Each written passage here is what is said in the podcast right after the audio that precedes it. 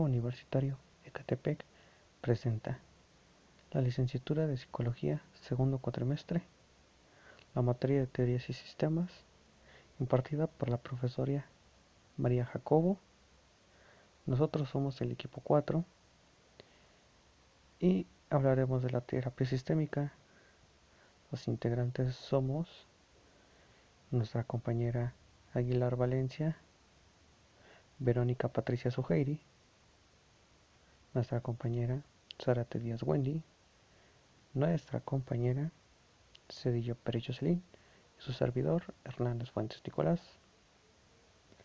Empezaremos con nuestra compañera Verónica, seguida de nuestra compañera Wendy y finalizaremos con nuestra compañera Jocelyn. Si es que sin más por el momento, comenzamos con nuestra compañera Verónica, nos hablará sobre el contexto histórico de la terapia familiar y de dónde proviene. Adelante, compañera. Hola, muchas gracias a todos nuestros escuchas por acompañarnos. Eh, el día de hoy yo les voy a comentar un poco acerca del contexto histórico de la terapia sistémica. Eh, esta terapia surgió en Estados Unidos alrededor de los años 50, cuando varios investigadores se interesan en estudiar el comportamiento sintomático de pacientes psiquiátricos dentro de su entorno familiar.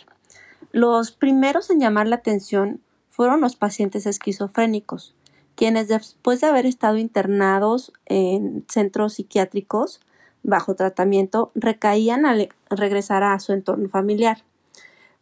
Esto le causa gran interés a los psicólogos y deciden indagar más profundamente en el desenvolvimiento del individuo como parte de un sistema familiar, social y cultural. Em, como dato importante, debemos señalar la diferencia entre la teoría general de sistemas propuesta por Ludwig, Ludwig von Botterlampi y la terapia sistémica, ya que ambas abordan el pensamiento cibernético, no obstante, la terapia sistémica de Gregory Patterson se enfoca en las ciencias no duras como la biología, la antropología, la psicología, etc., mientras que Bertalanffy generaliza todas las ciencias dentro de su teoría. En este punto me gustaría hacer un paréntesis y recordar que entre la década de los 40 y los 50 el mundo entero enfrentaba la, Segunda Guerra Mundial. Muchas personas emigraban a Estados Unidos huyendo de la persecución nazi. Entre esos migrantes se encontraban grandes científicos y psicoanalistas provenientes de Alemania, en casos como Freud y algunos de los representantes más importantes de la escuela de la Gestalt, eh, llegando a Estados Unidos y teniendo una gran influencia en los estudios que se realizaban en esa época. Bien, en sus orígenes se identifican dos tendencias. En la costa oeste, específicamente Palo Alto, California, Bateson con una influencia de la cibernética, que es la ciencia del control y la comunicación basada en el establecimiento de las funciones y reglas estructurales de todos los sistemas. Y por otro lado, en la costa este, más específicamente hablando Nueva York, Murray Bowen y Nathan Ackerman como investigadores clínicos reconocidos en el área psiquiátrica y pioneros en el tratamiento psiquiátrico psicodinámico a través de la terapia familiar. Para ambos, el término sistema es usado para designar al análisis de la dinámica familiar. Posteriormente, es durante los años 60 que la visión sistémica se expande a varios problemas de salud mental, dando a la terapia familiar sistémica su consolidación como corriente de tratamiento psiquiátrico. Mientras tanto, en Milán, Italia, un grupo de psiquiatras infantiles que trabajaban en adolescentes con anorexia se interesaron en el trabajo de Bateson y Ackerman, desarrollando técnicas de intervención con estrategias enriquecidas con la información literaria de los científicos estadounidenses. Algunos de los representantes de la Escuela de Milán fueron Mara Selvini Palazzoni, Prata, Boscolo y Sechnik. Em, ya que en la década de los 70 se había planteado cuatro modelos de terapia familiar. eh, la terapia breve o modelo interaccional del Instituto de Investigación Mental de Batterson en Palo Alto, eh, el modelo estructural de Salvador Minucci en Nueva York y, Filadelfia, el modelo multigeneracional de Murray Bowen y la aproximación sistémica o terapia breve a largo plazo de la Escuela de Milán.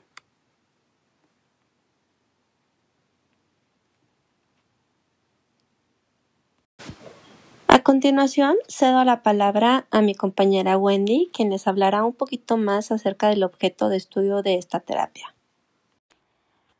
Muchas gracias a todos nuestros escuchas.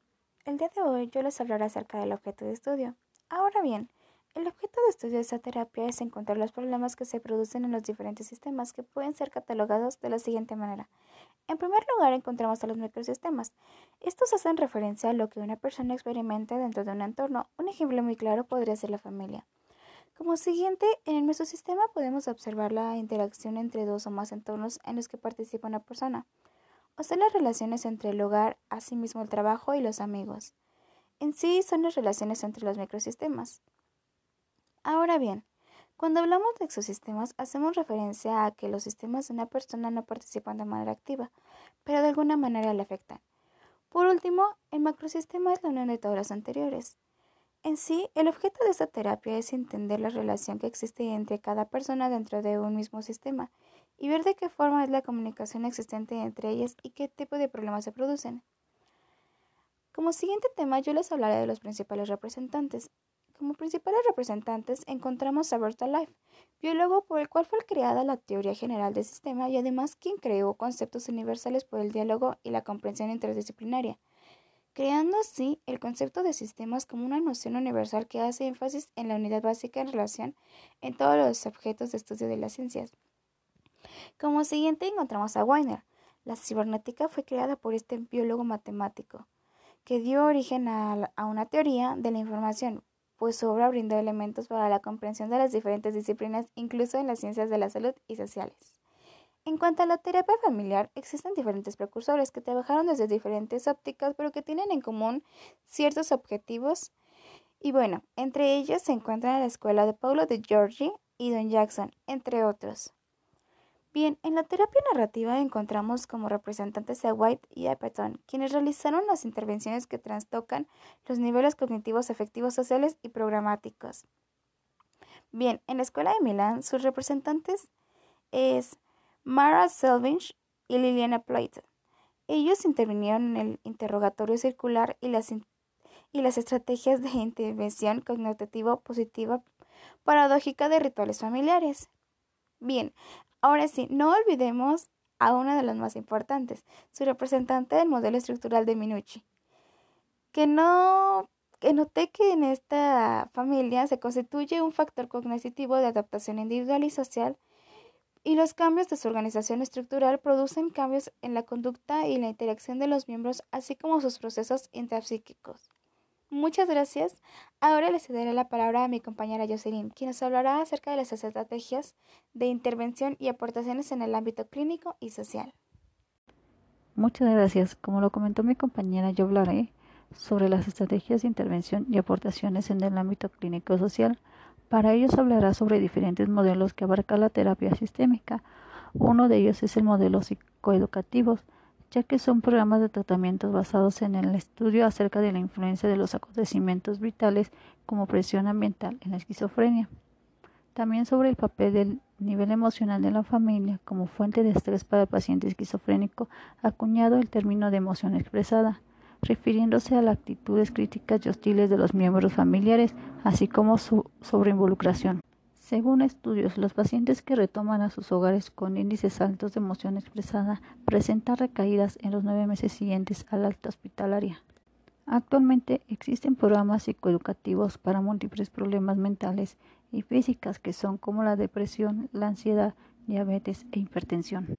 Otro modelo serían los psicodinámicos, ya que plantean un formato de terapia familiar con base psicoanalítica, especialmente en el caso de adolescentes ya que se enfoca en entrevistar a los padres de los niños que se tratan. Uno de lo principal es el modelo terapéutico estructural de Salvador Minuchin, ya que se basan en los límites, ya que son las reglas que definen quiénes participan y de qué manera. La fusión de los límites residen en proteger las diferencias del sistema, también los subsistemas, ya que son las uniones de miembros para desarrollar funciones conformadas por los seres viven bajo un mismo techo y que permiten tener un paso emotivo significativo entre ellos y de los cuales existen tres subsistemas principales que son conyugal o marital, pareja, paterno, padres e hijo, fraterno, que son los hermanos. Las jerarquías son posiciones que ocupan los distintos miembros de la familia con relación al ordenamiento jerárquico dentro del sistema y que marca la subordinación o supraordinación de un miembro respecto a otro, es decir, cómo define la función del poder y las estructuras de la familia, orillando a una diferenciación de los roles de padres e hijos y sirven como fronteras en las siguientes generaciones. Las alianzas hacen referencia a la percepción o experiencia de dos o más personas unidas en una empresa, interés, actitud o conjunto de valores en común. Las coaliciones son generalmente donde se involucran a personas de distintas generaciones aliadas contra un tercero. La posición contra un tercero puede expresarse de medio de conflicto, de la exclusión, entre otras formas. Las triangulaciones es equilibrar las relaciones de varios miembros que pueden tener relaciones conflictivas, es decir, una unidad de dos que se estabilizan y confieren sentido a su actividad como referencia a un tercero.